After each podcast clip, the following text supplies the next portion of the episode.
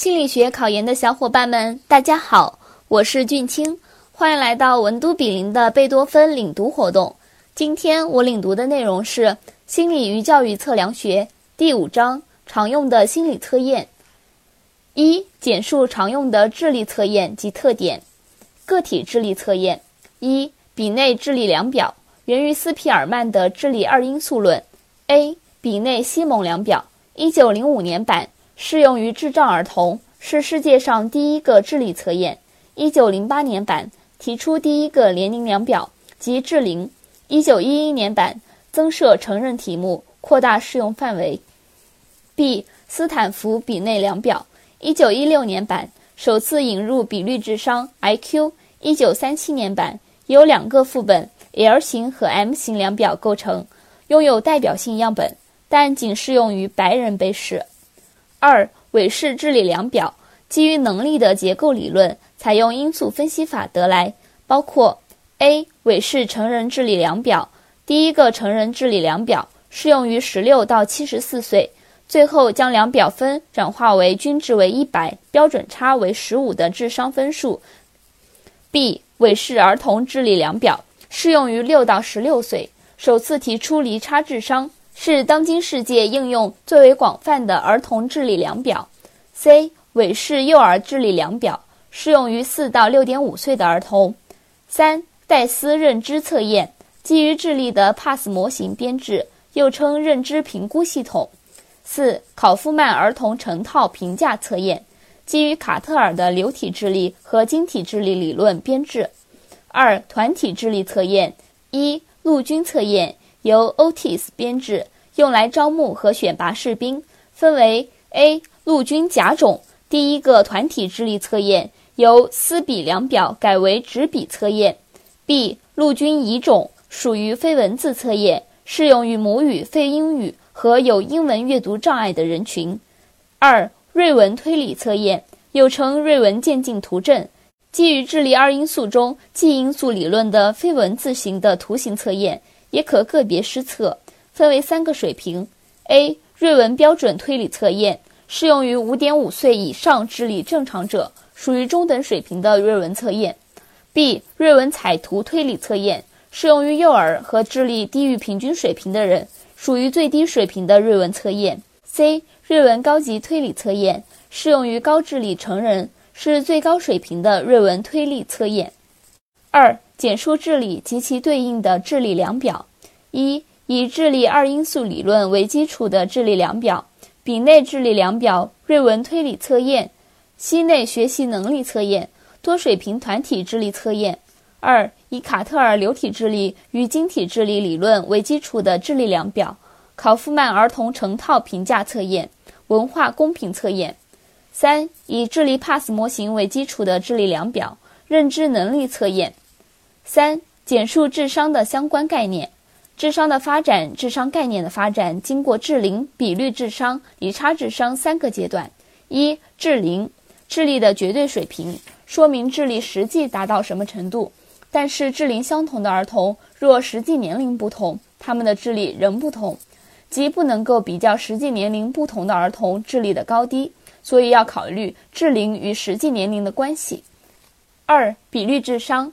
施特恩首次提出比率智商，比率智商可以比较时龄不同的儿童智力的高低，但是相同智商分数在不同年龄具有不同意义，因为智力的发展速率先快后慢与年龄增长不是直线关系，因而随着年龄的增长，比率智商将逐渐下降，所以比率智商的概念对成人不适用。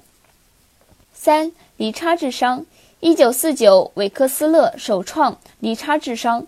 离差智商表示一个人的智力偏离本年龄组平均水平的方向和程度。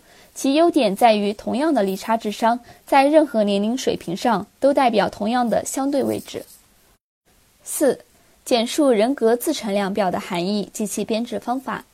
一、含义：自成人格测量就是根据要测量的人格特质，编制许多有关的问题。要求受测者根据自己的实际情况逐一回答这些问题，然后根据受测者的答案去衡量受测者在这种人格特质上表现的程度，从而编制出来的测量人格的量表。二、编制方法：一、逻辑分析法、爱德华个人偏好量表、詹金斯活动调查表、显性焦虑量表等；二、因素分析法、十六 PF、EPQ 等；三、经验法、MMPI 等；四、综合法、CPAI、CPI。五、简述常用的人格测验及特点。一、自成测验。一、明尼苏达人格调查表。萨哈韦、麦金利根据经验法编制，共五百六十六题，十六个重复项目，十个临床量表和三个效度量表。效度量表包括说谎量表 L、校正量表 K、诈骗量表 F，也可加上疑问量表 Q。通常在临床诊断中只使用前三百九十九个项目，适合十六岁以上具有初中文化的人。二、卡特尔十六种人格因素量表。卡特尔根据根源特质采用因素分析法编制，原始分数需转换为标准十分，适用于十六岁以上受测者，需要根据剖面图的描述解释人格特征。三、艾森克人格问卷。艾森克夫妇根据艾森克人格三维度理论，采用因素分析法编制，由四个分量表组成，用于测量受测者在精神质、外倾性和神经质三个人格维度上的特征。L 是说谎量表，均采用是否计分。儿童版适合七到十五岁的受测者，成人版适合十六岁以上受测者。四、爱德华个人偏好量表。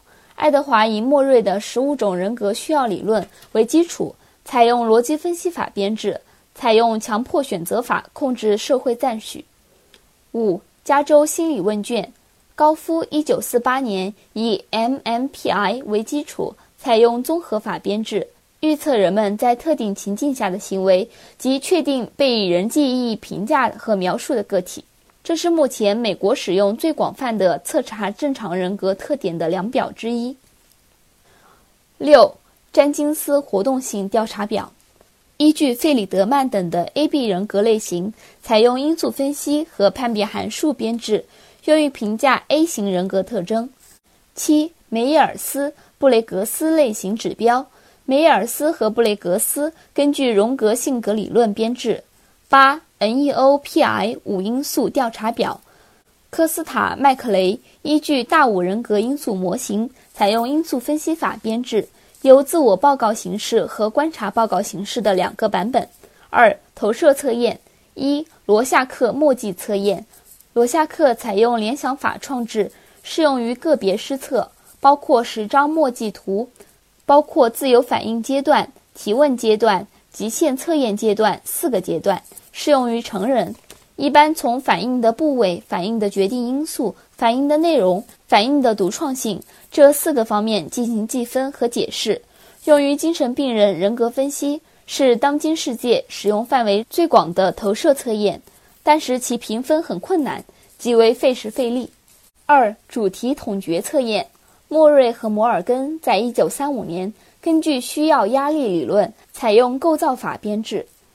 三。句子完成测验用的句子都是第一人称，主要包括限制选择式、自由完成式两种形式。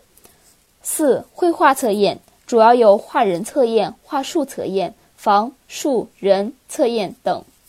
五、逆境对话罗森伯格根据其挫折攻击理论编制，有较客观的评分标准，可以建立常模，是投射测验中标准化最好的。三。其他人格测验：一、评定量表；二、情境测验；三、客观测量法；四、社会计量法。这节课我带领大家领读了《心理与教育测量学》第五章的内容，包含智力和人格等知识点，你都掌握了吗？欢迎留言区反馈。